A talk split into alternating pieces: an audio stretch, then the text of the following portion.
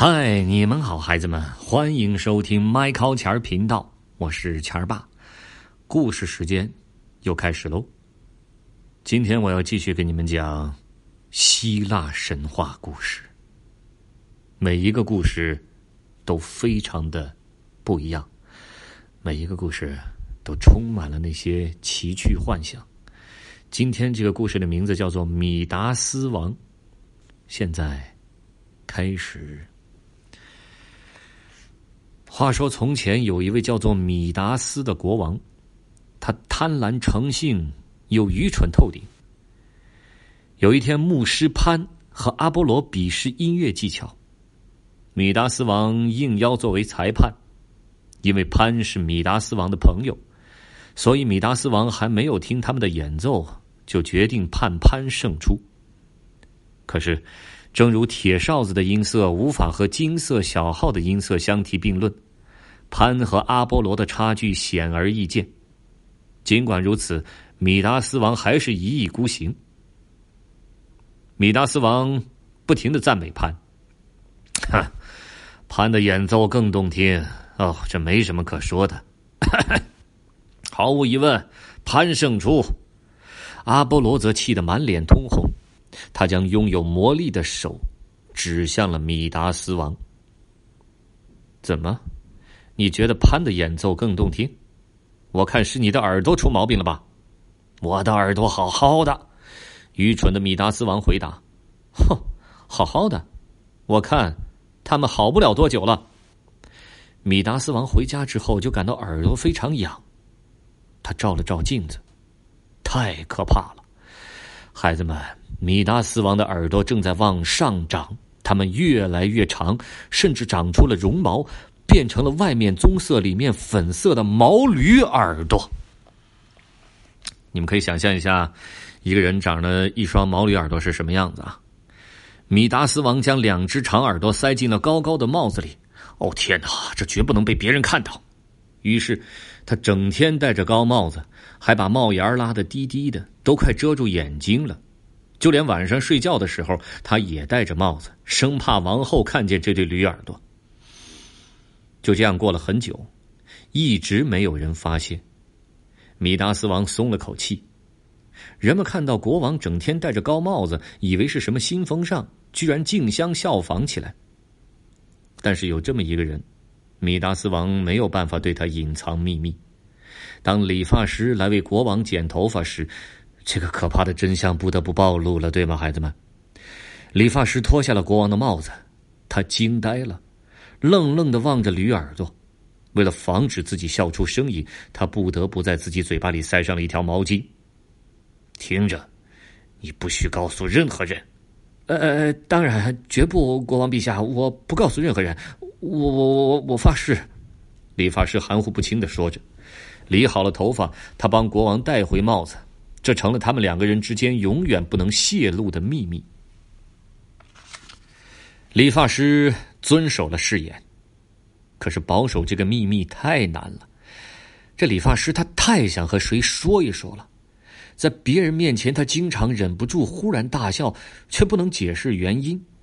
夜里他甚至不敢睡觉，就怕一不小心说了梦话，泄露了秘密，这让他备受煎熬。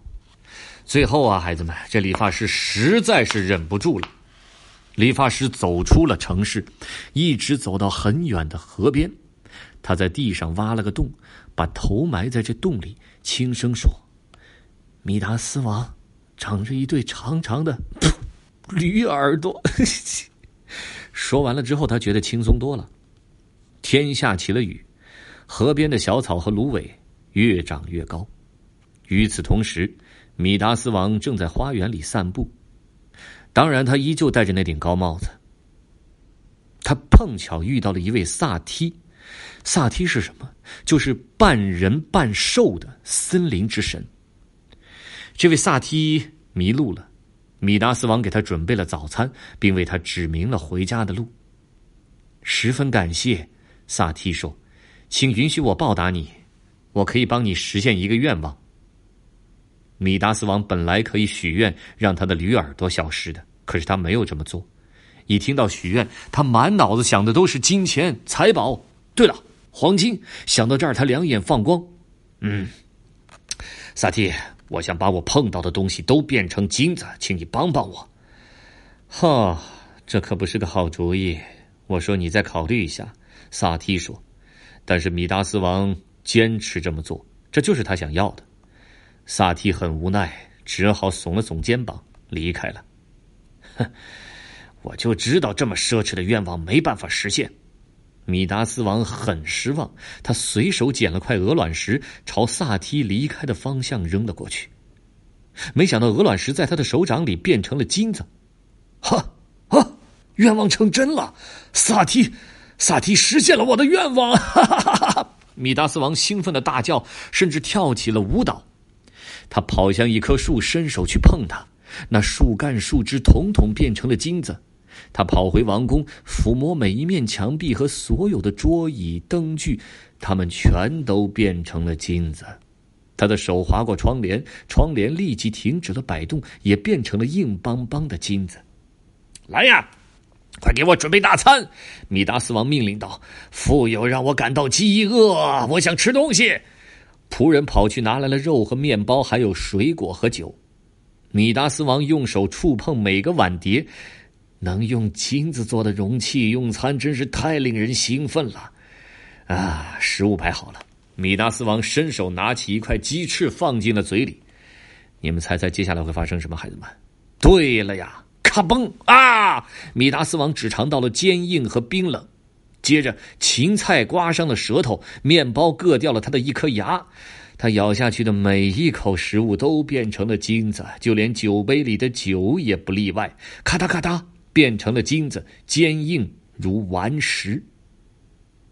别只顾着盯着看，去拿些我能吃的东西来！米达斯向一个仆人嚷道，还推了他一把，结果砰，咔嗒。一尊金子雕像倒在了地上，那仆人也变成了金子。就在这时，王后走了进来。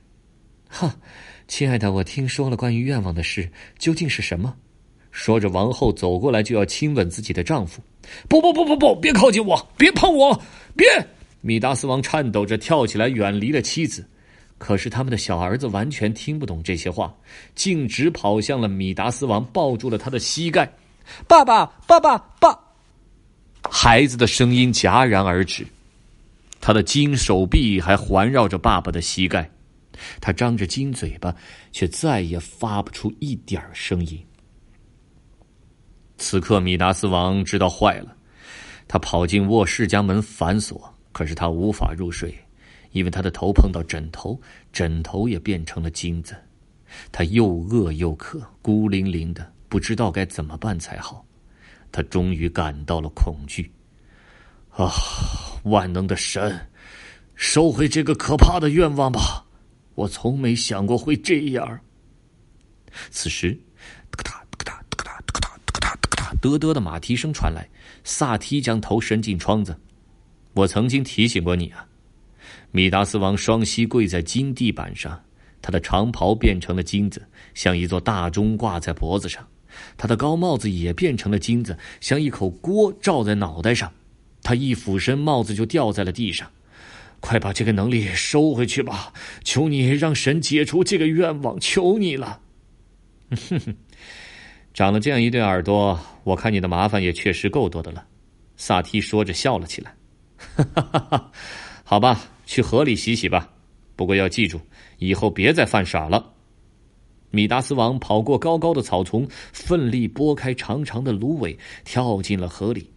水面荡起波纹，扬起的尘埃都变成了金子，但河水却没有发生变化。当米达斯王爬上岸时，他脚下的土地也没有变成金子。他终于得救了。他拎了几桶水，跑回了王宫，仔细冲刷餐厅里的小金雕像。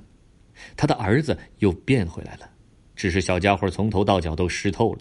刚一变回来，就放声大哭。渐渐的，田野里的草长高了，河边的芦苇更深了。风吹过时，它们发出微弱的沙沙声。风大了一点它们低声细语；风再大一点它们的声音终于可以听清楚了。嘿，米达斯王长着一对长长的驴耳朵。在大风的日子里，芦苇高声歌唱，人们在几千米之外都能听到。米达斯王长着一对长长的驴耳朵。就这样，孩子们，今天的人们也知道了这个秘密。The end.